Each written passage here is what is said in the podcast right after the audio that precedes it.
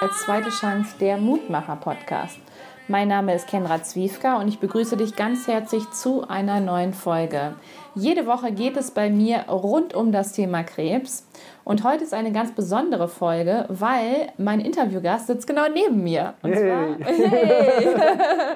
und zwar bin ich heute in der schönen Klinik Bad Oechsen. Wer weiß, vielleicht ist das ja ein Start, ähm, wo ich dann mir gar keine Sorgen mehr machen muss und dann ungefähr komplett gebucht bin für das ganze Jahr mit ganz vielen Podcast-Folgen, weil hier natürlich so, so viele Menschen sind, die eben Krebs haben und die natürlich ganz viel zu erzählen haben. Denn wir brauchen diese Geschichten, wir brauchen diese Mutmacher-Geschichten. Und ich habe vor zwei Wochen, als ich mit Lilly und Chris auf dem Weihnachtsmarkt war, den Chris kennengelernt.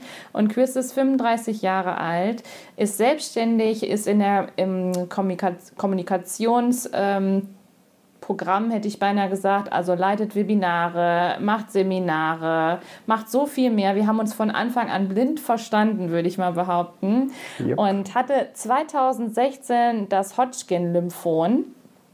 Und zwar hat er probiert, erstmal, was ich ziemlich cool finde, alternativ ähm, die Heilungsmöglichkeiten in Betracht zu ziehen. Und 2019 ist, sind aber Tumore dazugekommen, 14,8 in der Brust, 7,5 im Hals. Also das hat mir schon, da hatte ich schon keine Worte mehr. Und danach hatte er Bestrahlung und eine niedrig dosierte Chemotherapie. Und Ende 2022 gab es ein Rezidiv und ja, Endstadium Hodgkin-Lymphom. Und ähm, was dann noch alles passiert ist und warum er hier ist in der Klinik Bad Oechsen, was Chris noch alles so macht. Ähm, und freut euch unbedingt auf so einen richtig coolen Podcast mit einem ganz, ganz tollen Menschen. Ich freue mich total, Chris, dass du hier bist, dass du dir heute die Zeit nimmst. So schön, dass du da bist. Und ja, erzähl doch mal ein bisschen von dir. Vielen Dank. Das ist so ein schönes Intro. Yes, in im, Im Überblick hast du das ja schon richtig schön erzählt, dass ich in 2016 eben diese Erstdiagnose hatte von einem Hodgkin-Lymphom. Damals in der Erstdiagnose hatte ich einen, ich glaube, 7 cm großen Tumor ähm, in der Brust und ungefähr 3,5 cm am Hals. Und ähm, ich habe zuerst viele verschiedene Wege probiert. Also wenn du es gelesen hast oder davon gehört hast, dann habe ich es vermutlich ausprobiert. Ob das Homöopathie ist, ob das hochdosiertes Vitamin C ist, hochdosiertes Vitamin D, die Budwig-Ernährung, die Gerson-Ernährung, Coaching, äh, Hypnose, Mindset-Sachen, verschiedenste Sachen. Also die komplette Bandbreite habe ich oder einen großen Teil der kompletten Bandbreite über Ernährungsumstellungen, über Nahrungsergänzungen, über Öle, über Rohkost, über rohvegane Kost, über verschiedenste Sachen habe ich sehr viel ausprobiert und hatte in der Zeit bis 2019 nichts gefunden, was funktioniert hat.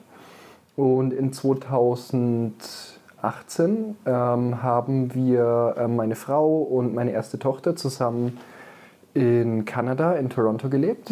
Und da sind meine, ähm, ist mein körperlicher Zustand sehr schlecht geworden. Ich habe eine sogenannte B-Symptoma- B-Symptomatik bekommen. Das heißt, ich habe nachts sehr stark geschwitzt.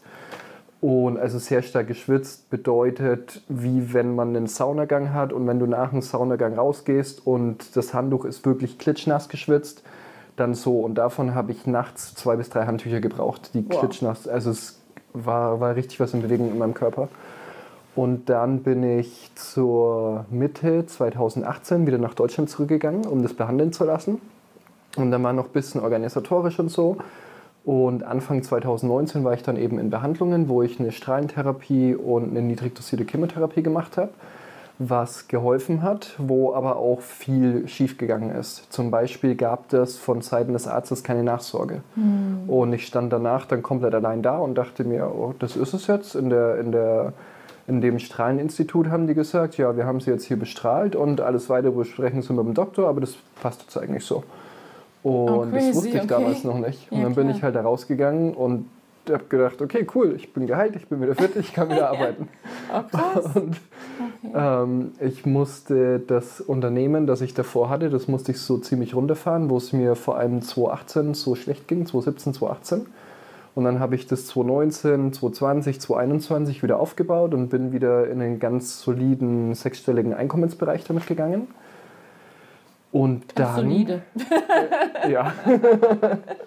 ja, es ist, äh, naja, wenn wir uns das als Selbstständige angucken, wenn wir 100.000 haben und davon zahle ich 20% Umsatzsteuer, sind 20.000 weg. Ja, Und dann nochmal 30, 40 Steuer und dann habe ich 40 im Jahr. ja. ja ich 40, weiß. 50. Ja, ja, ist genau. Ja. also eher ein Kleinsteinkommen, würde ich sagen. Aber nee, Quatsch. Aber genau, das, das war dann wieder ganz solide und ähm, ich habe es geliebt, mit meinen Kunden und Kundinnen zusammenzuarbeiten und ich habe es geliebt, diese Transformationen zu begleiten. Und damals habe ich ähm, Coaching-Programme über sechs Monate verkauft und auch Einzelcoachings.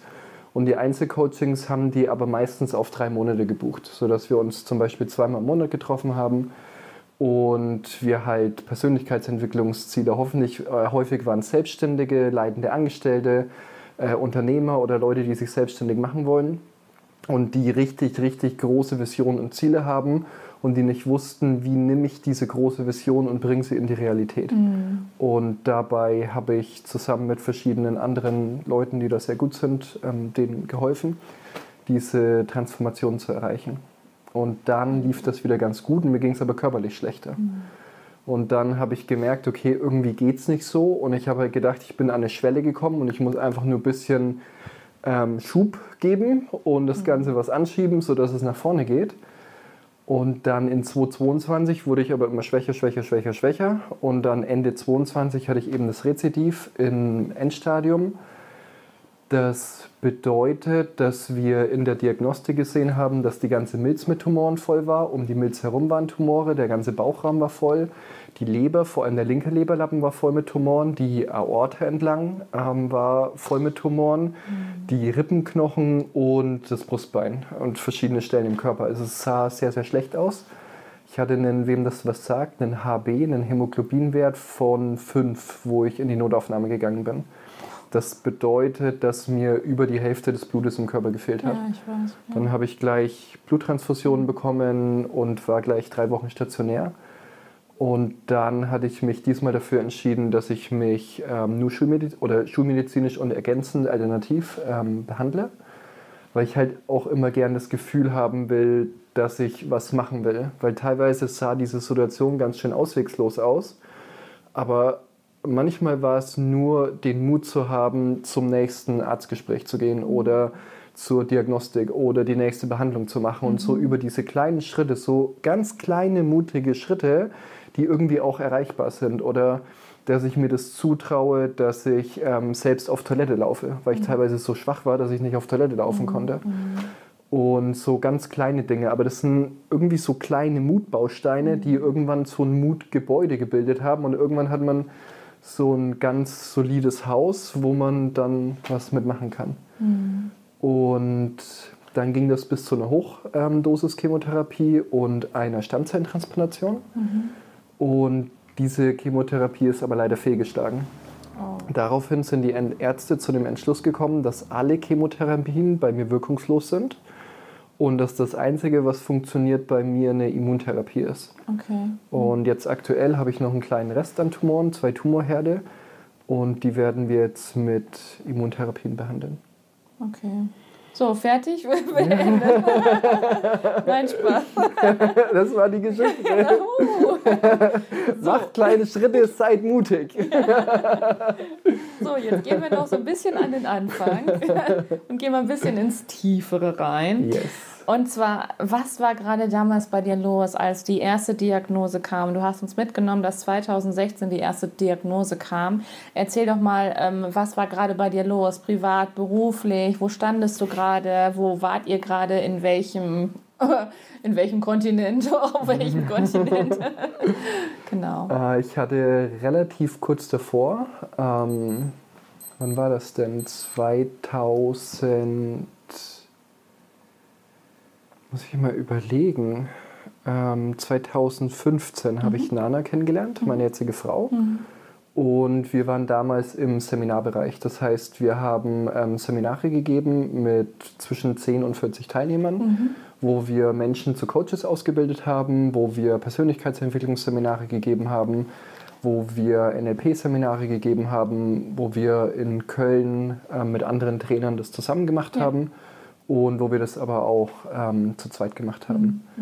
Und während ich da war, ähm, äh, wir waren gerade kurz vorher in Florida, in Orlando, in, äh, in Amerika und haben eine, eine Ausbildung zum NLP-Trainer gemacht, dass wir dann auch das alles nach der Society of NLP, nach internationalen Standards zertifizieren können. Und bevor wir dahin geflogen sind, habe ich so einen Knubbel, habe ich das damals genannt, so einen Knubbel am Hals gefühlt. Jetzt weiß ich, dass es ein Lymphknoten war, das wusste ich damals noch nicht. Und dann habe ich gesagt, okay, ich mache diese Ausbildung fertig, ich schließe das ab und wenn das fertig ist, dann gehe ich zum Arzt, lass das angucken, Ja. weil dann habe ich den Kopf dafür frei, was auch immer das Ja, ist und dann gehe ich von da aus weiter voran. Und dann sind wir zurückgekommen, ich bin in ein radiologisches Zentrum. Die sind völlig ausgeflippt, haben Ultraschall gemacht. Oh Gott, und es leuchtet und da, und die waren total aufgeregt und Oh, krass, ich konnte okay. das nicht so einsortieren, weil Ja. eigentlich sind es ja Experten und ich dachte mir, okay, vielleicht ist es sinnvoll für jemand anderen, Mhm. dass die Person erstmal entspannt ist, wenn man sowas erfährt. Aber irgendwie waren die total aufgeregt und konnten dann nicht so Und ganz mit gesehen. umgehen. ja, genau. Und dann müssen sie zum Spezialisten und in die, und in die Onkologie. Und, und damals wusste ich gar nichts über das Thema. Ja, und so der erste Gedanke war, wie lange habe ich denn noch? Ja, ja. Wie, wie lange habe ich denn noch zu leben? Das habe ich die gefragt und die, ja, keine Ahnung, das können wir Ihnen nicht sagen. Vielleicht haben Sie noch sechs Monate, vielleicht haben Sie noch sechs Wochen. Das können wir Ihnen nicht sagen. Okay. Und dann bin ich aus dieser Radiologie raus und ich weiß noch, es ging so ein bisschen in einen Hang, so bergab im März, also Frühlingsanfang. Und es war so ein bisschen bewölkt, aber ein bisschen auch blauer Himmel. Und ich habe mir gedacht, wow, krass. Wenn ich jetzt wirklich nur noch sechs Wochen zu leben hätte, was will ich denn noch machen? Was Wow. will ich denn noch gemacht haben? Ja. Das ja. heißt, ich habe den, den Fokus als erstes auf dem gehabt, okay, wenn das jetzt denn so wäre, was ist mir denn wirklich wichtig im Leben? Mhm. Wenn ich jetzt in sechs Wochen sterben würde, was will ich definitiv Mhm. gemacht haben? Dass ich zurückblicke und sage, hey, mein Leben war nicht perfekt, es ist nicht alles so gelaufen, wie ich es wollte. Ich habe einiges erschaffen, ich habe einiges erreicht und ich habe aber zumindest zum Ende hin realisiert, dass meine Lebenszeit begrenzt ist. Das war für mich so ein ganz starker Realitätsabgleich, weil bis dahin habe ich einfach so dahin gelebt und plötzlich stand aber dieses Thema Tod so nah. Und das ist ja in Deutschland kulturell, Ja. gibt es ja da eine ganz, ganz negative Glaubenssätze in Bezug Ja. auf Tod und ganz negative Glaubenssätze in Bezug auf Krebs. ja. Das ist in anderen Ländern feiern die und machen eine fette Party und sind, oh geil, ist gestorben und ähm, es geht weiter oder was weiß ich was. Aber die gehen dann, die haben Situation, Gefühl von Freude.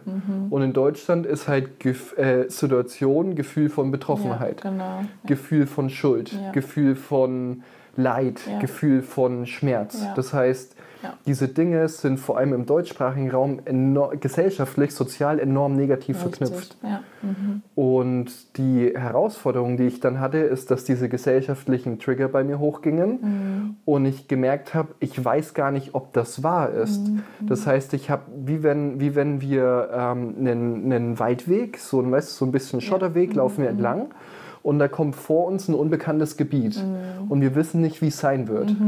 Und dann haben wir, während wir dahin laufen, haben wir Glaubenssätze, Mhm. das sind Vor Vorannahmen in Bezug auf, was wird mich denn in diesem Genau. unbekannten Gebiet erwarten. Ja.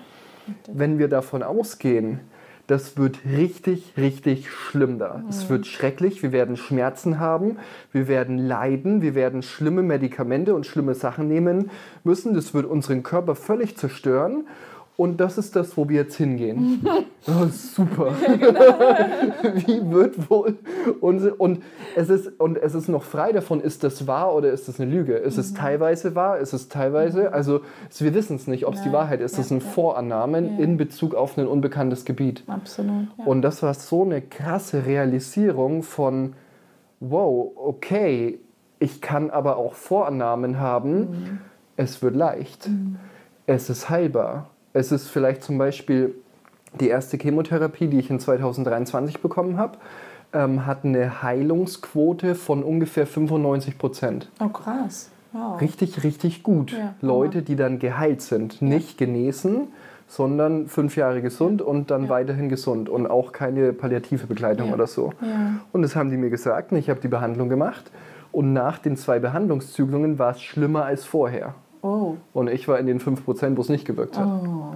Also was bringt mir die Statistik, Nix. Ja, ich Gar nichts. gar nichts von Statistiken. weil ich einen Realitätsvergleich brauche. Es ist okay, um eine Orientierung zu Na haben. klar, und absolut, ja. so kann es in dem unbekannten Gebiet sein, es Ja. kann aber auch anders sein. klar. Ja. Und es gibt so viele tausende Geschichten von Menschen, die schlimme Diagnosen oder schlimme, und das ist ja schon wieder eine Vorannahme, dass es schlimm ist, Mhm. die Geschenke bekommen haben, könnte ich ja genauso sagen, die das Geschenk, für mich ist es mittlerweile ein Geschenk, das Geschenk Krebs. Ja, Mhm. richtig. Und dass ich dieses Geschenk bekommen habe und mein Leben reflektieren darf und mich Ja. fragen darf, wie ist denn die Ausrichtung in meinem Richtig, Leben? Gehe ich in die Richtung, was ich erschaffen will? Wenn ich sterben würde, bin ich im Frieden Mhm. mit meinem Leben? Fühle ich mich gut mit meinem Leben? Bin ich dankbar für mein Leben? ja. Und das hatte ich damals noch nicht, Nee. zumindest nicht in dieser Ausprägung. Ja, und aber das war so eine Realisierung, dass wenn mir das im deutschsprachigen Raum begegnet und ich da aufgewachsen bin, ist die Wahrscheinlichkeit sehr hoch, dass es sehr negativ verknüpft ist. Mhm. Und das löst in der Regel Angst aus, das löst in der Regel Hoffnungslosigkeit aus, Mhm.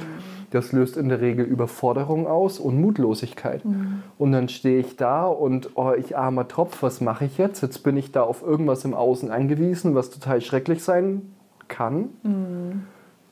Wie gehe ich damit um? Mhm. Ja, und das so zu reflektieren, okay, andere haben andere Vorannahmen Mhm. auf das, wie es werden wird. Andere haben die Vorannahme, es wird vielleicht heftig Mhm. und es wird vielleicht schmerzhaft, Ja.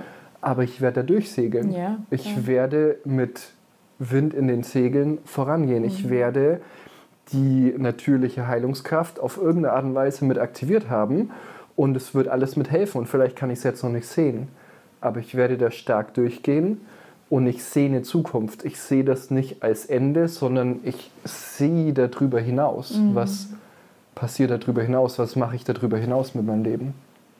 Ja, absolut. Was ist das, was ich kreiere? Ja, Wahnsinn. Also schon alleine diese Erkenntnis zu haben, ist, das haben so viele Menschen eben nicht. Und deswegen ähm, freue ich mich so sehr, dass ich jetzt heute endlich mal jemanden habe. Also jedes Interview ist toll, keine Frage.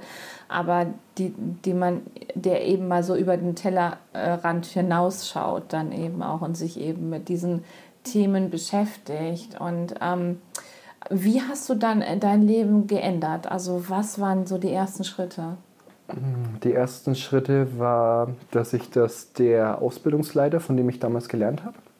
Ähm, Ich war vorher ähm, Abteilungsleiter von der Sportabteilung und ähm, als, als Fitnessfachwirt. Und davor ähm, war ich in der Abteilungsleitung für Materialwirtschaft. Und davor habe ich eine Ausbildung zum Industriekaufmann gemacht. Das heißt Industriekaufmann, Abteilungsleiter Materialwirtschaft. Äh, Zuerst nochmal eine Bürogeschichte, dann Abteilungsleiter, dann im Sportbereich. Und von da aus sind immer wieder im Sportbereich Leute zu mir gekommen, die es nicht geschafft haben, die Dinge umzusetzen. Und ich wollte wissen, warum. Ja.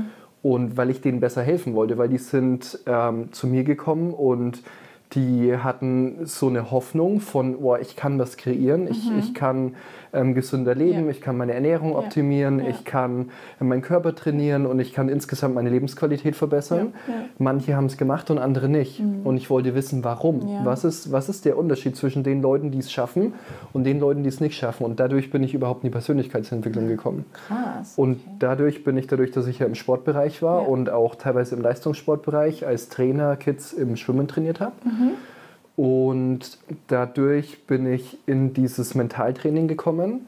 Und dann hat mir ein Personal Trainer mit zehn Jahren Erfahrung hat mir NLP empfohlen. Mhm. Und dann habe ich mir NLP angeguckt und habe mir gedacht, hey, die ganzen Sachen im Mentaltraining sind genau die gleichen Sachen zu größten Teilen wie im NLP Mhm. oder umgedreht. Und dann habe ich mich gefragt, okay, was ist die Quelle, was ist die Ursache? Mhm. Und dann bin ich bis ganz zur Ursache zurück und habe von da begonnen, diese Sachen zu studieren, um meinen Klienten besser helfen zu können. Mhm. Und dafür bin ich dann eben, ich habe damals in Bayern, in Amberg gewohnt, zusammen mit Nana. Und dann sind wir nach Köln gegangen, weil dann ein, einer der weltbesten Trainer in dem Bereich ist, von dem wir gelernt haben. Und das war quasi kurz vor Ausbildungsende, wo wir dann eben die äh, Trainer-Zertifizierung gemacht haben. Und aber mir ging es halt auch viel, dass ich den unternehmerischen Aspekt dessen verstehe und anwenden kann. Ja. Ja. Und dann kam die Diagnose. Dann wusste ich erstmal nicht, was ich machen soll. Und bei mir ist der erste Zustand bei sowas immer Schock. Und den großen Fehler, den ich damals gemacht habe, ist, dass ich das gleich erzählt habe, ohne dass ich es erst verarbeitet habe. Oh, Die richtige Herangehensweise wäre gewesen, dass ich so lange warte, bis ich aus dem Schockzustand wieder draußen bin und dann beginne das zu kommunizieren. Ja. Das wusste ich damals aber noch nicht. In 2023 habe ich das richtig gemacht. habe ich dazu gelernt. Aber 2016 war das noch nicht. Und dann habe ich innerhalb von einer Woche die Ausbildung abgebrochen. Und ähm, Nanas Eltern, die haben so einen schönen Teil von so einem kleinen Landhaus mit einer Weide, wo Pferde, Esel und so sind. Und da sind wir dann zur Miete eingezogen, erstmal aufs Land, erstmal zurückgezogen. Und dann ähm, war ich damals einerseits in der Uniklinik Köln für eine Diagnostik, wo wir uns angeguckt haben, wie ist das genaue Staging.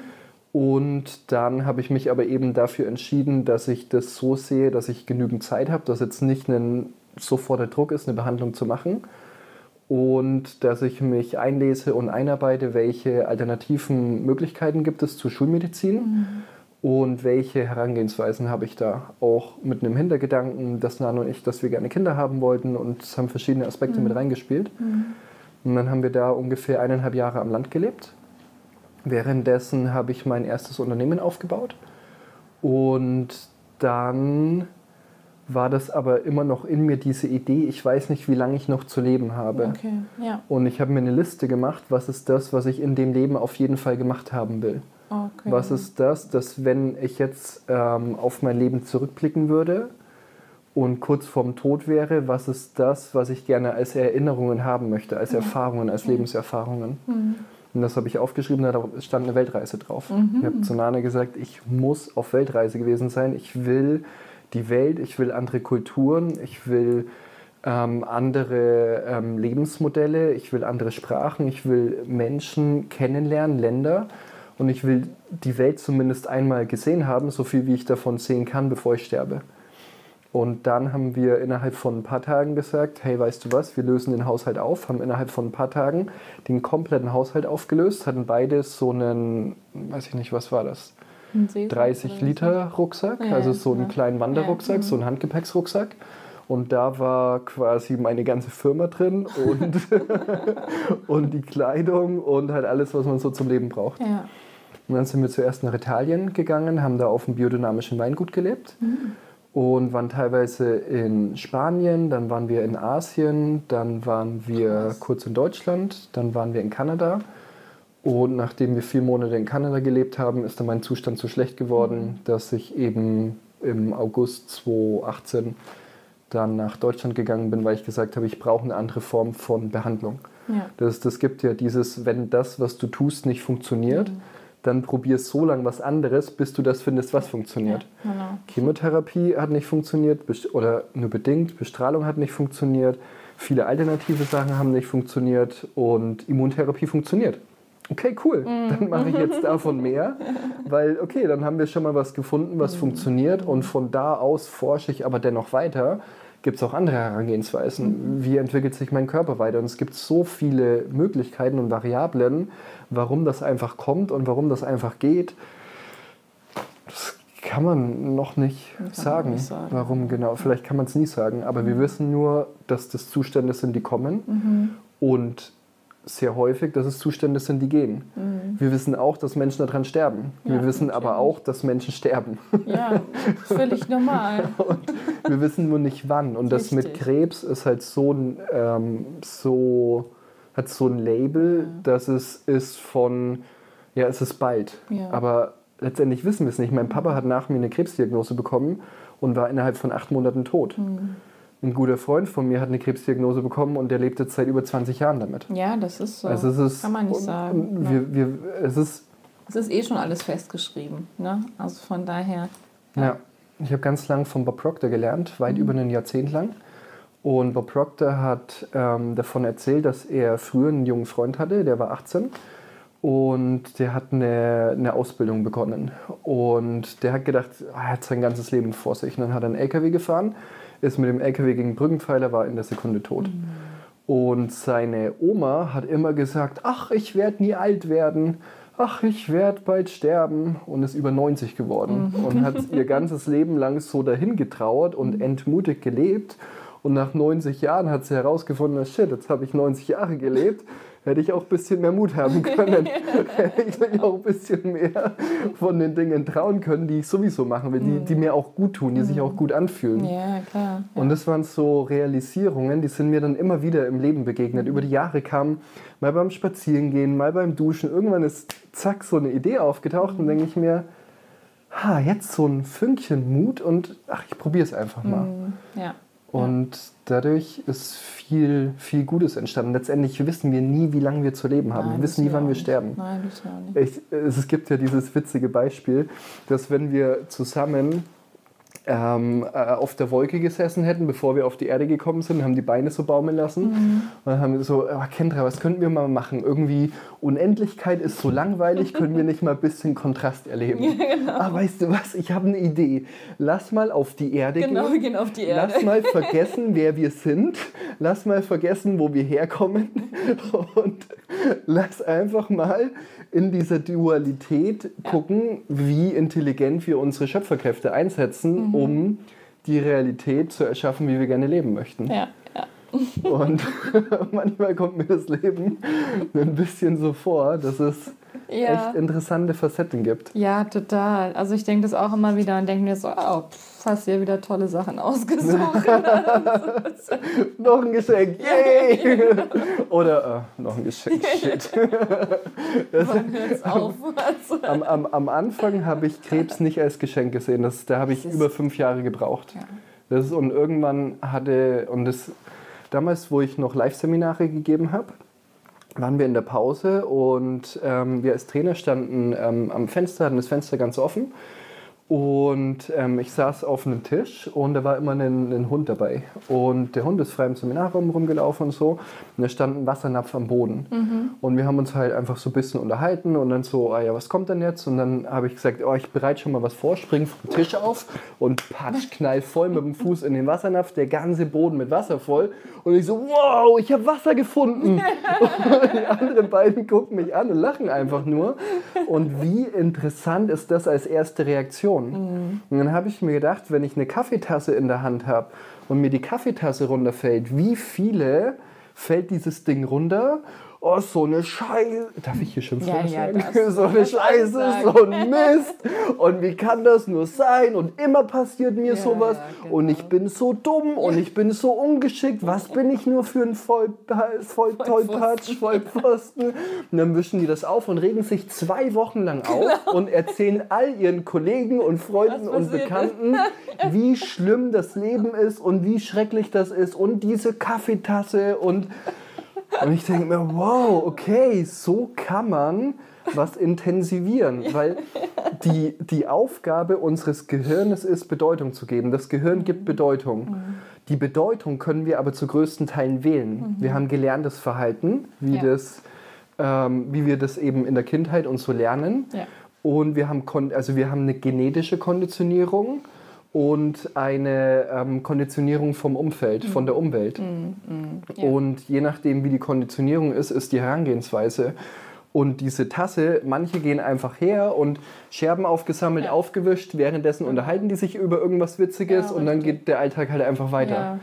Nur die Bedeutung, die wir bestimmten Dingen geben, Mhm. das macht wenig, ein bisschen was macht es vielleicht auch mit anderen Menschen, wenn wir Mhm. die ständig runterziehen und ständig in das Drama mit reinbringen. Und das heißt nicht, dass wir nicht über schlechte Dinge reden. Es ist total wichtig, Ja, über klar. Probleme und so zu Ja. sprechen, Ja, um voranzukommen. Aber mit einem, wie man in der Resilienz so schön sagt, einem Problem mit einem Lösungsfokus, mit, einer, mit einem Lösungsansatz, was ist die Richtung, in die es geht. Mhm.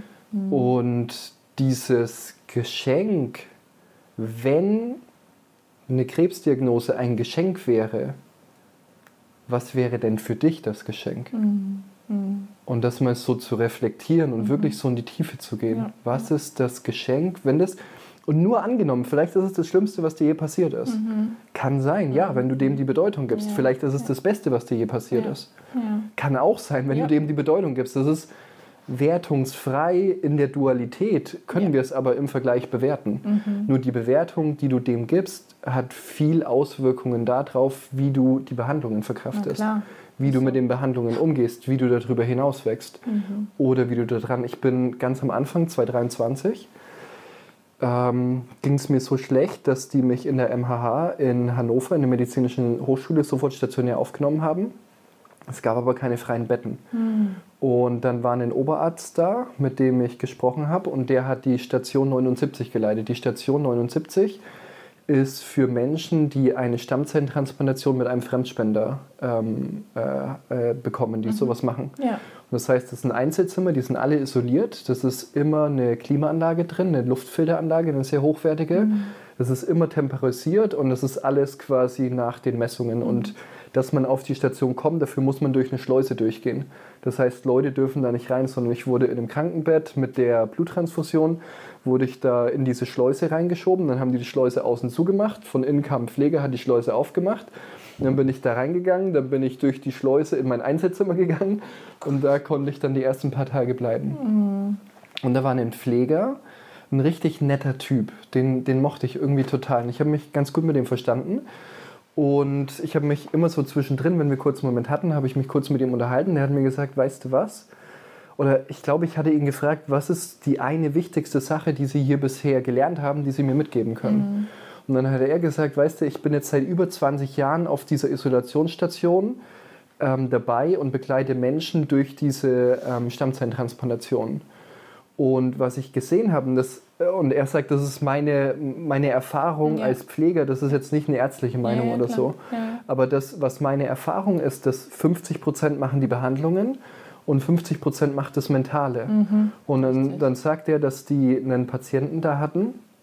Es war ein Hühne, es war ein, irgendwie ein Pole, ein Bauarbeiter und so ein richtiger Typ von einem Mann. Der hat gesagt, Klodeckel, große Hände und einfach einer, der richtig anpacken kann, der es gewohnt ist anzupacken. Ja. Und er hatte diese, diese Transplantation und in der Hälfte der Zeit ist der mental zusammengebrochen. Ja, ja. Und man hat gesehen, wie es immer weiter, weiter, weiter bergab ging. Und der ist dann tatsächlich sogar daran gestorben. Und dann hat er gesagt, da war so eine ganz junge, zierliche Frau. Das hat man der überhaupt nicht angesehen, was für eine Kraft eigentlich in der steckt. Aber die war mental so stark und die ist durch dieses Ding durchgesegelt und die ist darüber hinausgegangen. Und das, das, ist, das ist mir mit so vielen Patienten aufge, äh, aufgefallen. Ich war in 2023 fünf Monate ungefähr stationär in Behandlungen, vielleicht auch fünfeinhalb Monate. Und immer so zwischen einer und drei Wochen. Einmal waren es vier Wochen. Und in dieser Zeit war ich in so vielen verschiedenen Zimmern, habe mit so vielen verschiedenen Schwestern und Ärzten und Pflegern und Chefärzten und Oberärzten und so gesprochen. Und mir ist bewusst geworden, dass die mentale Einstellung auf dieses unbekannte Gebiet, was da vor mir liegt, was, ich da, ähm, was mich da erwarten wird, wir wissen es alle nicht. Nein. Keiner weiß es, weil es für jeden auch unterschiedlich ist. Jeder verträgt die Behandlungen unterschiedlich. Klar. Und aber dass die mentale Einstellung darauf, ist es eher eine negative Einstellung oder ist es ein realistischer Optimismus? Sage ich, okay, das ist das, wie es ist. Ich sehe es so, wie es ist. Ich sehe es nicht schlimmer, wie es ist. Ich sehe es nicht besser, wie es ist. Ich sehe es so, wie es ist. Und dann sehe ich es einen Ticken besser, wie es ist. Was kann ich daraus machen? Was kann ich daraus jetzt kreieren? Was ist, wenn es ein Geschenk ist? Welches Geschenk wäre es für dich? Wow, Wahnsinn. Also schon alleine diese, diese Erkenntnis, das mitzunehmen aus dem Podcast und da mal wirklich so drüber nachzudenken, sich selber so zu reflektieren, das ist so, so wichtig. Und ähm, ich finde auch, dass es so viel Macht, also gerade auch dieses Mentale, wie viel Macht ähm, hast du selber über dich, wie, wie viel Macht hast du selber über deinen Körper, wie viel Macht gibst du überhaupt ab, dann eben auch. Ne? Also mein Lieblingssatz, was ich damals bei dem ähm, Here Summit umbe, äh, gehört habe, ähm, zum Beispiel, wenn da jetzt jemand sitzt im, in einem weißen Kittel und du weißt nicht, ob der Arzt ist oder nicht und du gehst da rein und er sagt dir dann, sie haben jetzt nur noch drei Monate Zeit zum Leben, dann, ähm, dann verändert es alles, weil du dem Glauben schenkst. Aber warum gibst du dem die Macht überhaupt ab über dich, über dein Leben? Jeder Arzt kann dir zwar eine Diagnose stellen, aber er kann dir keine Prognose stellen. Und das ist eben diese Krux daraus und dieses dieses Learning auch dann eben. Und ich, ich unterhalte mich ja mit so vielen Menschen und auch so viel mit diesen Krebsgeschichten, aber so viele sind eben auch in ihrem Schmerz gefangen, in ihrem Trauer, in ihrem, ähm, dass sie gar nicht so reflektieren, hey, der Krebs ist ja nicht gekommen, um, ähm, um Hallo zu sagen und ähm, dass du eben nichts änderst, sondern es ist letztendlich, ob es jetzt Krebs ist oder irgendeine andere Diagnose, er kommt ja in dein Leben, damit du irgendetwas änderst, damit du endlich aufwachst. Wie viel, wie viel Paukenschläge brauchst du denn noch, damit irgendwas passiert? Und wenn wir ganz ehrlich mit uns sind, dann sind diese, die sind da gewesen. Und mein Lieblingsspruch, den ich gehört habe von der lieben Anja Plattner, ist, dass der dass die Seele zu dem Körper irgendwann sagt, die hört einfach nicht auf mich oder der hört einfach nicht auf mich. Körper, mach doch mal was. Seht zu, dass irgendwas hier mal funktioniert. Und dann, erst dann kommt eben diese, ja, so eine Diagnose, mit der wir dann erstmal lernen, umzu, umgehen zu müssen. Und natürlich kann es auch mal sein, dass dieser Weg in den Tod geht. Aber letztendlich ist ja schon alles vorgeschrieben. Und es ist genau das Gleiche, als wenn, ähm, als wenn wir morgen von einem Auto überfahren werden. Wir wissen nicht, was passiert. Deswegen ist es ja auch so wichtig, hier zu sein und dann eben diese, diese Chance zu nutzen, das Leben auch anders mit anderen Augen zu sehen. Ja. Das ist eine der wertvollsten Dinge, die ich sehr am Anfang, 2017 war das, glaube ich, von Deepak Chopra gelernt ja. habe. Glaube der Diagnose, glaube niemals der Prognose. Das, das war einer der wertvollsten, einer der zwei, das, das, das war das, was ich hören musste. Ja. Das war da, das, was ich damals gebraucht mhm. habe. Mhm. Und das zweite war, wenn was ist, das habe ich von Ray Dalio, der, hat, ähm, der ist in einer normalen mittelständischen Familie aufgewachsen und hatte schon immer ziemlich große Visionen mhm. und Ideen und ist da aber auch hinterher, das zu realisieren. Und der hat letztendlich ein Unternehmen aufgebaut, ähm, ist Multimilliardär, also hat viele tausende Millionen finanziell und ist aber so von dem, was ich sagen kann, ohne dass ich ihn persönlich kenne, nur so von den Büchern, von den Videos und so, ist der, glaube ich, ganz weit. Und der hatte damals gesagt, kurz bevor ich zum Arzt gegangen bin, habe ich ein YouTube-Video gesehen, da hat er gesagt, wenn irgendwas in der Firma ist, wenn irgendwas schief läuft, dann will ich es wissen. Nicht um mhm. jemanden anzuscheißen, nicht um jemanden runterzumachen, sondern dann will ich es wissen, weil dann können wir als Team zusammen rangehen ja. und können eine Lösung dafür finden. Richtig. Wenn irgendwas mit meiner Gesundheit ist, dann will ich es wissen, Richtig. weil dann kann ich was machen. Ja. Dann kann ich die Richtung justieren. Ja, absolut. Also ganz, ganz wert, wertvoller Hinweis auch. Also wahnsinnig schön, total schön. Chris, was hat sich noch so in deinem Leben geändert? Ihr wart dann ähm, oftmals dann auf Weltreise, du bist dann aber zurückgekehrt, weil es dir dann eben so schlecht ging. Was ist in der Zeit passiert? Du bist ja auch noch Papa geworden unter anderem. Und ähm, wie haben die Kinder das so mitgemacht? Hm, wie haben die Kinder das so mitgemacht? Die haben es also grundlegend sehr gut, mhm. sehr ressourcevoll.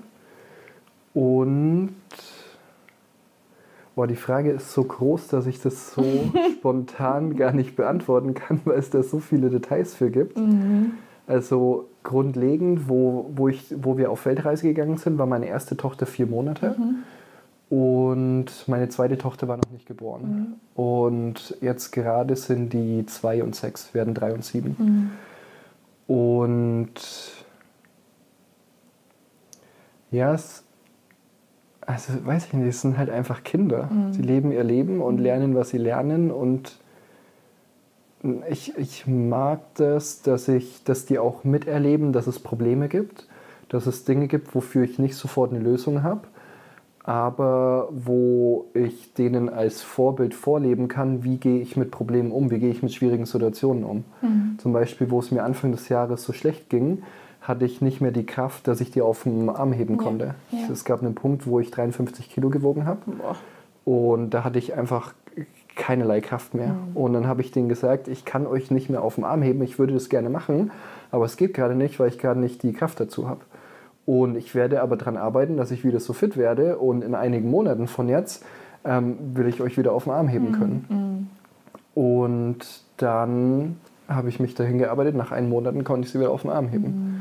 Und dass die halt auch lernen, okay, es gibt Kontrast im Leben, es gibt Probleme, es gibt, ich mag dieses Bild des, des Lebensbusses sehr, dass wenn du dir einen Bus vorstellst, vielleicht so ein, so ein Omnibus, so ein Stadtverkehrbus oder so, und ähm, da sind Sitze drin und da ist das Steuer. Und so die erste Frage, und das ist wirklich eine Frage, da habe ich mich danach dann hingesetzt und habe das so ein paar Minuten reflektiert und habe wirklich darüber nachgedacht, wer sitzt denn am Steuer meines Lebensbusses, mhm. wenn dieser Bus mein Leben repräsentieren würde, wer sitzt am Steuer? Und bin ich das oder ist das jemand anderes? Sind es vielleicht meine, meine Eltern oder sind es vielleicht Lehrer oder sind es die Meinungen der Gesellschaft oder die Meinungen von anderen? Also wer fährt dein Lebensbus? Ist es deine Seele? Was ist es, was da das voranbringt? Und wer ist im Bus? Und gibt es möglicherweise Leute, die dringend aus diesem Bus aussteigen müssen, weil es dein Lebensbus ist? Daraufhin, wo ich das realisiert habe, gab es verschiedene Menschen, die aussteigen durften. Ja, klar. Was okay ist, Ja, weil es hat für die nicht gepasst, es hat für Ja. mich nicht gepasst und jetzt geht es uns allen damit besser. Und, und vor allem aber auch mir geht es damit Ja. Mhm. besser. Und das will ich auch als Vorbild vorleben. Ich will nicht die ganze Zeit Dinge tun, wozu ich mich zwinge, wo ich mich durchleide, wo ich mich durchprügeln muss. Irgendwie mag ich dieses, dieses Lebenskonzept nicht. Ich Mhm. glaube, dafür ist das Leben zu schön, als dass ich mich bewusst in so eine Zwangslage und so eine Leitphase bringe, Mhm. weil das häufig dann auch in so eine Mutlosigkeit führt, in so eine Orientierungslosigkeit. Wo geht's denn hin? Ja. Ja. Und wo ich dann aber realisiert habe, okay, jetzt sitze ich am Steuer meines Busses. Wo fährt denn dein Lebensbus hin? Und der Bus, der fährt so oder so. Und ah, in welche Richtung geht es denn? Und von dieser Richtung, dadurch kommen dann ganz häufig Ideen, was, ähm, was man kreieren kann. Und meine Frau, meine Kinder sitzen in meinem Bus, wo ich sehr dankbar für bin. Und ähm, die meiste Zeit sitzen wir am Steuer dieses Lebensbusses. Und manchmal ist es aber so, dass das Schicksal oder eine höhere Gewalt oder Gott oder Allah oder der Lebensplan, je nachdem wie das Glaubenskonzept Ja. ist, dass Ja. das, ich nenne es jetzt einfach Schicksal, dass das Schicksal das Steuer übernimmt und den Bus in eine andere Licht- Richtung lenkt. Und wir uns erstmal so ein bisschen orientieren müssen, vielleicht sogar geschockt sind, oh, wo bin ich denn jetzt gerade? Und was ist denn jetzt hier los? Und was passiert alles? Und Ja. das sind Behandlungen und das sind Infusionen und das sind Fachwörter. Und äh, erstmal neu orientieren. Ja. Erstmal wieder aus diesem Schockzustand rauskommen und okay, was, was kann ich auch tun? Jetzt erstmal entspannen. Und ich glaube, das meinen Kindern vorzuleben, das ist, glaube ich, das Wertvollste und der Hauptgrund, wie die damit umgehen. Dass die ganz viel sehen, wie sprechen Lana und ich darüber. Wie sprechen wir nicht nur darüber, wenn die das hören, sondern wie sprechen wir auch darüber, wenn, wenn die das nicht hören. Und was ist tatsächlich in der Tiefe unser Gefühl dafür? Was ist das, wie wir uns wirklich ehrlich, authentisch in Bezug darauf fühlen? Ja. Und das macht ganz, ganz, ganz viel bei Kindern, weil die fühlen das intuitiv. Das ist Total. faszinierend, Ja. wie die das mitbekommen. Und deswegen würde ich sagen, sind die Kinder und wenn die mal was äh, Intensiveres mitbekommen, dann okay, wie geht es jetzt weiter? Aber für mich ist eigentlich das Wichtigste, dass ich immer wieder das Vorbild vorlebe, dass zum Beispiel habe ich die Hochdosis-Chemotherapie und die Stammzellentransplantation gemacht. Und ähm, aus Ärztesicht war die Aussicht Anfang des Jahres, dass ich im August 23 komplett geheilt bin und danach in die Reha gehe und mein Leben wieder aufbaue. Dann hat die erste Therapie überhaupt nicht funktioniert und es ist schlechter geworden. Dadurch hat sich die Aussicht verändert. Ja. Und das war quasi, ja, wie, wie wenn wir in einem, oder mein, mein Facharzt hat mir das so gesagt, stellen Sie sich das vor wie ein Schiff. Und ähm, mit diesem Schiff machen wir eine Hochseeüberquerung. Und in dieser Hochseeüberquerung, da werden auch mal Wellen aufkommen. Es wird vielleicht auch mal ein Sturm aufkommen und es wird auch mal intensiv. Aber das ist ein echt gutes Schiff, das, das Sie da haben. Und wir, wir fahren zusammen mit diesem Schiff und Sie sind der Kapitän Ihres Schiffes. Und sie haben eine Crew und diese Crew ist richtig gut. Die Crew, das sind die Chefärzte, die Oberärzte, die Fachärzte, die Krankenschwestern, die Psychoonkologen, die ganzen ähm, alternativen Angebote und all das. Das ist ihre Ja. Crew. Ja. Und diese Crew unterstützt sie bei dieser Überquerung, ähm, wo wir eben diese Hochseeüberquerung machen. Und dann habe ich gesagt, äh, nachdem das Ding gescheitert ist, äh, Moment mal, dieser Hafen, der ist plötzlich in Ferne gerückt. Das funktioniert nicht so ganz. Und dann hat er gesagt, ja, Sie können sich das so vorstellen, dass wir ein Stück auf der Fahrt waren. Und dann hat sich gezeigt, dass da so ein wunderschönes Korallenriff ist. Das war total schön ähm, beim Angucken, beim Vorbeifahren. Aber wir müssen das umschiffen. Und weil wir das umschiffen müssen, deswegen dauert die Fahrt ein bisschen länger. Wir haben aber genug Treibstoff, wir haben genug Vorräder, es ist alles sicher. Ihre Crew ist mit dabei, wir unterstützen sie. Und sie sagen, ähm, wo es hingeht. Und ich dachte mir, danke, danke für dieses schöne Bild, danke Ja, für, diese, für diese Analogie, für diese Metapher. Ja, absolut. So, so gut. Und das hat mir so viel Kraft gegeben. Und auch jetzt, jetzt habe ich die Stammzellentransplantation gemacht. Dann ist das Ding fehlgeschlagen und danach ist ein weiterer Tumorherd dazugekommen. Und ich so erstmal, oh ja, toll. Und das wusste ich aber am Freitag nicht. Äh, am Freitag habe ich das erfahren. Am Donnerstag wusste ich das noch nicht. Am Donnerstag bin ich zu Reha angereist und am Donnerstag war ich in diesem mentalen Zustand, yay, ich habe es geschafft und endlich geht es voran und ich baue mein Unternehmen wieder auf und ich kann endlich wieder mit meinen Kunden zusammenarbeiten und ich kann endlich diese ganzen schönen Dinge des Lebens wieder tun, die ich so sehr liebe zu tun. Und dann am nächsten Tag ruft mich der Doc an und dann sagt mir mein Prof, ah ja, Hochdosis hat leider nicht funktioniert. Es ist ein zusätzlicher Herd am, am Lungenflügel dazugekommen. Und ähm, wir haben jetzt den, den, den Plan, wie wir weiter vorangehen. Und dann habe ich aufgelegt und habe dann kurz danach mit einer sehr guten Freundin gesprochen. Ich habe ihr das erzählt. Und dann in dem Gespräch ist mir bewusst geworden, das ist eigentlich so krass, dass ich die ganze Zeit in diesem Zustand war von ich bin geheilt, ich bin gesund. Und dann ist ein kleines Gespräch von einer Person, der ich Autorität gebe. Und plötzlich bricht meine ganze Welt zusammen und ich fühle mich miserabel. Was für eine Macht haben Worte? Ja. Was für eine Macht Ja. haben Gefühle, Gedanken? Ja. Und wenn ich innerhalb von ein paar Minuten mich in so einen miserablen und extremen Schockzustand bringen kann, Alter, was ist denn dann in die andere Richtung Genau, was möglich? kannst du dann tun? Was Ja. ist denn da Ja. noch möglich? Ja.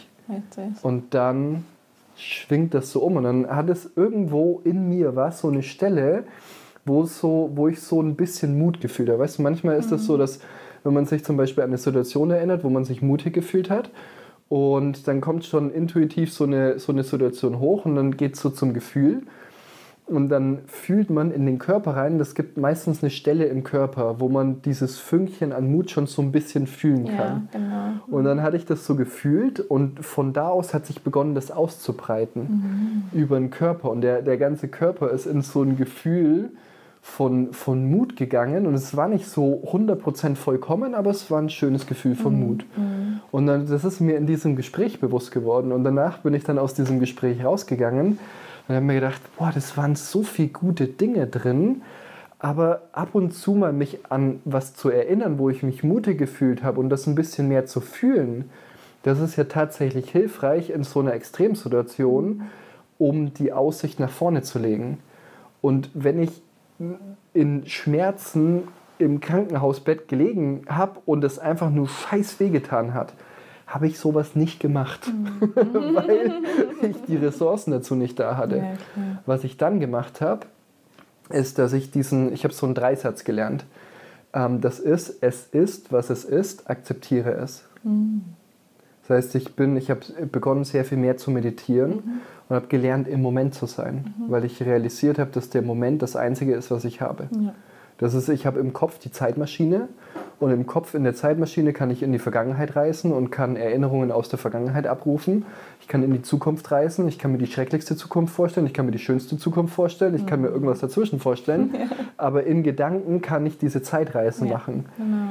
Der Körper ist aber immer im Jetzt. Ja. Der Körper ist immer im Jetzt und der Atem verbindet den Geist mit dem Körper. Mhm. Und durch die Meditation, durch dieses Verbinden von meinem meistens sehr bewegten und sehr aktiven Verstand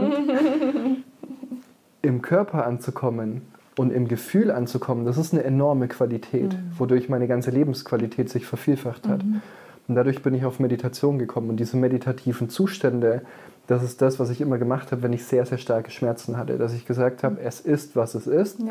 akzeptiere es. Ja. Ernte das Gute, vergib all den Rest. Mhm. Und in diese Vergebung, es ist unvorstellbar, wie kraftvoll Vergebung ist. Oh, ich weiß es. Oh mein Gott, Oh, ja. ich liebe es. Das ist, ich bin mir sicher, dass es wird vielleicht ein, zwei, drei Zuhörer geben, die das tatsächlich machen, Mhm. dass die sich fragen, wem dürfte ich denn vergeben und dass sie das tatsächlich auf einen Zettel aufschreiben. Die müssen das nicht abschicken, kann man machen. Man kann es aber auch verbrennen und Mhm. Ja. in Liebe loslassen. Ja. Das habe ich mit Ja. so vielen Situationen in meinem Leben gemacht. Ja. Und das hat diese emotionale Last, diese Schwere. Das ist ja, ich fühle mich so schwer, es ist so schwer, da durchzugehen. Was ist denn die Schwere? Die haben ja nicht einen Rucksack auf mit 30 oder 50 oder 100 Kilogramm und schleppen eine physische, ein physisches Gewicht, sondern das ist ja ein emotionales Ja, Gewicht. genau. Und durch dieses Es ist, was es ist, akzeptiere es. Ernte das Gute, vergib all den Rest. Durch diese Vergebung passiert so viel Leichtigkeit, passiert so viel Raum für Neues, für Gutes, was daraus dann entsteht. Ganz, ganz faszinierend. Wow. Wow, wow, wow. Ja, also ich glaube, wir kommen auch so langsam so zum Ende des Interviews. Ich glaube, wir könnten noch stundenlang weiter quatschen. Wir können in zwei Wochen Seminar ja, daraus genau, machen. richtig. Ja, gerne, kein Problem. Ich bin dabei. ähm, lieber Chris, ich verabschiede mich schon mal von dir. Du hast so viel Gutes gegeben und ähm, jeder sollte sich wirklich dieses Interview an, angucken, anhören und ähm, man kann so viel ra- daraus mitnehmen, man kann so viel daraus lernen, auch von dir. Und ich danke dir von Herzen, äh, dass du bei mir warst, dass du ähm, dein Wissen mit uns geteilt hast. Und die letzten Worte gehören jetzt natürlich nur dir. Alles, was du jetzt noch sagen möchtest, darfst du natürlich von Herzen gern tun. Ich verabschiede mich schon mal. Ich weiß ja, wir stehen weiterhin in Kontakt. Ich finde es wundervoll, dass ich ähm, ja, dich kennenlernen durfte und wünsche dir von natürlich vom ganzen Herzen alles, alles Gute. Ich weiß, dass es super gut wird und ähm, alles wird kommen, alles, was du dir vorgestellt hast über die Zukunft, die wir, wor- worüber wir schon gesprochen haben, wird alles passieren, definitiv. Danke dir. Eine der größten Kraftquellen in meinem Leben ist, dass ich häufig schriftlich, häufig aber auch in Gedanken, dass ich mich frage, wofür bin ich dankbar? Und dann rufe ich wirklich Situationen ab, Erinnerungen ab, wo ich vor mir sehe oder Situationen, wofür ich mich oder wo ich mich sehr dankbar gefühlt habe, wofür ich sehr dankbar bin. Zum Beispiel, dass du den Podcast machst und diese ganze Arbeit und dass ich da ein Teil von sein darf. Und dann fühle ich in meinem Körper, wo im Körper fühle ich dann dieses Gefühl der Dankbarkeit. Und dann schreibe ich in der Regel so zehn Dinge auf, für die ich dankbar bin. Und dann mache ich was ganz Interessantes, nämlich dann gehe ich nach der Dankbarkeit in die Liebe. Und früher habe ich immer Liebe ähm, nur an andere Menschen, an Situationen, Umstände und so gesendet. Ich bin nicht so wirklich auf die Idee gekommen, hey, ich könnte mir selber ja mal Liebe senden. und ähm, das gibt, ich habe leider nicht die Zeit, die ganze Geschichte zu erzählen, aber da ist enorm viel Kraft in der, in der Dankbarkeit. Dankbarkeit, wir sind dankbar für etwas, das wir bereits bekommen haben. Das heißt, wenn du dankbar bist für die Gesundheit, dann macht es was ganz was Interessantes mit deinem System, mit deinem Unterbewusstsein, weil, ah, okay, ich kann auch für Dun äh, Gesundheit, für gesund werden dankbar sein. Und dann gehe ich in die Liebe und dann sende ich dem Krebs Liebe. Ich sende der Situation Liebe. Ich sende meinen Kindern Liebe. Und manchmal komme ich nicht sofort ins Gefühl der Liebe. Dann denke ich an meine Kinder oder an unseren Zwergpudel oder an Situationen mit Freunden oder Dinge, wo ich mich, wo ich enorm viel Liebe gefühlt habe.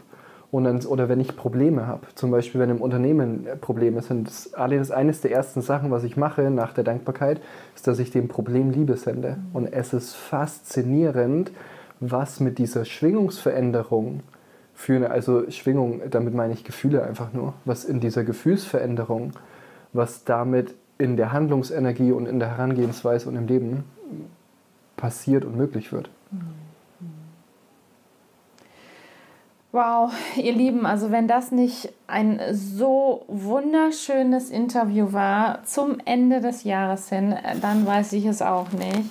Ich bin so tief berührt und ähm, ich weiß genau, dass das ein perfektes Weihnachtsgeschenk wirklich für euch ist. Dieses Interview passend, ich kriege jetzt schon Gänsehaut wirklich am ganzen Körper, dieses Interview euch zu schenken zum Weihnachten weil ihr so viel daraus mitnehmen könnt. Chris ist so ein wundervoller Mann. Er hat euch Erkenntnisse mitgegeben, was ihr mental machen könnt, wenn ihr eben in der Diagnose steckt, wenn jemand ähm, von euch eine, eine gerade eine Krebsdiagnose bekommen hat, mittendrin ist. Wie, wie mächtig Worte sind, wie mächtig Handlungen sind, wie wichtig oder wie mächtig ihr selber seid als Seele, als Körper, Ja. als Körperwesen was ihr alles ausrichten könnt. Das ist so, so wahnsinnig wichtig und ich würde euch total gerne zum, zum Abschluss jetzt auch ähm, eine kleine Übung mitgeben, wie Chris es eben schon angeschnitten hat. Geht mal in die tiefe Dankbarkeit und schreibt wirklich mal zehn Dinge auf, für die ihr heute dankbar seid. Macht euch ein Dankbarkeitstagebuch. Ähm, lasst euch ein wunderschönes ähm, Tagebuch zu Weihnachten schenken und fangt an mit dieser Dankbarkeit. Bei mir startet jeder Morgen mit einem Dankbarkeitsritual, nachdem, bevor ich meditiert habe. Und ich gehe jeden Abend mit Dankbarkeit ins Bett. Und ihr könnt euch nicht vorstellen, was das alles ausmacht. Dankbarkeit ist der Schlüssel. Und der zweite Schlüssel ist, ähm, so wie Chris es gesagt hat, Vergebung. Vergebung ist wirklich alles. Also es ist, setzt euch mal hin und überlegt, wem könnte ich vergeben, was könnte ich mir selber vergeben, wo ich mich immer noch wieder von verurteile und geht da mal ganz tief in euch rein. Ich ähm, ja, freue mich von Herzen, wenn ihr bei Chris vorbeischaut. Ähm, wir verlinken natürlich alles in den Show Notes von Chris und ähm, ein herzliches Dankeschön auch hier an die Klinik Bad Oechsen, dass ich hier sein durfte. Ich weiß zwar nicht, ob sie es wissen, aber jetzt schon. Doch wissen die tatsächlich. Es hängt auch hier ein ganz großes Plakat von dir aus. Oh krass, echt? Und ja, von dem Mutmacher Podcast. Oh, wie schön. Und es ist, es ist in Bewegung. Es spricht sich immer mehr rum. Ist auch ganz faszinierend. Dass, wenn ich am Essenstisch sitze und wir haben so ähm, zwei Sechsertische, mhm. also einen Zwölfertisch, wo wir zusammensitzen. Und es sind da um die 400 Leute in dem Speisesaal. Mhm. Und es ist ganz faszinierend, wenn ich da am Tisch sitze, hört man die mal darüber sprechen und dann hört man es da mal empfehlen. Und, oh ja, hast du das schon gehört? Weil es ja auch für, für Angehörige ja. oder für Interessierte ja. unglaublich wertvoll, ja. diese, diese Folgen anzuhören. Und so spricht sich das schon ganz gut rum. ja, da freue ich mich natürlich sehr. Ihr Lieben, ich wünsche euch ein wunderschönes Weihnachtsfest und ähm, ja, einen guten Rutsch schon mal von meiner Seite aus. Lasst uns 2024 wieder gemeinsam starten. Es warten wunderschöne Interviews auf euch. Bleibt gesund, meine Lieben, und ähm, empfehlt den Podcast unbedingt weiter, damit er weiter wachsen kann. Wir brauchen diese Mutmachergeschichten, wir brauchen diese Geschichten von Angehörigen, aber auch von Ärzten natürlich auch. Also wenn du jemanden weißt, der gerne in den Podcast möchte oder du auch selber deine Geschichte erzählen möchtest, dann würde ich mich von Herzen freuen, wenn du dich bei mir meldest. Ich kann es nur empfehlen. ich danke dir. Und in diesem Sinne alles, alles Liebe. Danke, dass es dich gibt. Danke, dass es euch gibt. Und ähm, in diesem Sinne, ich bin raus und ciao. Und wir sehen uns im Jahr 2024. Ich freue mich. Fertig. Chaka. So, es ist doch ein bisschen länger geworden, fast eine Stunde, ne? Aha. Ja. Chaka. So, es ist doch ein bisschen länger geworden, fast eine Stunde, ne? Aha. Ja.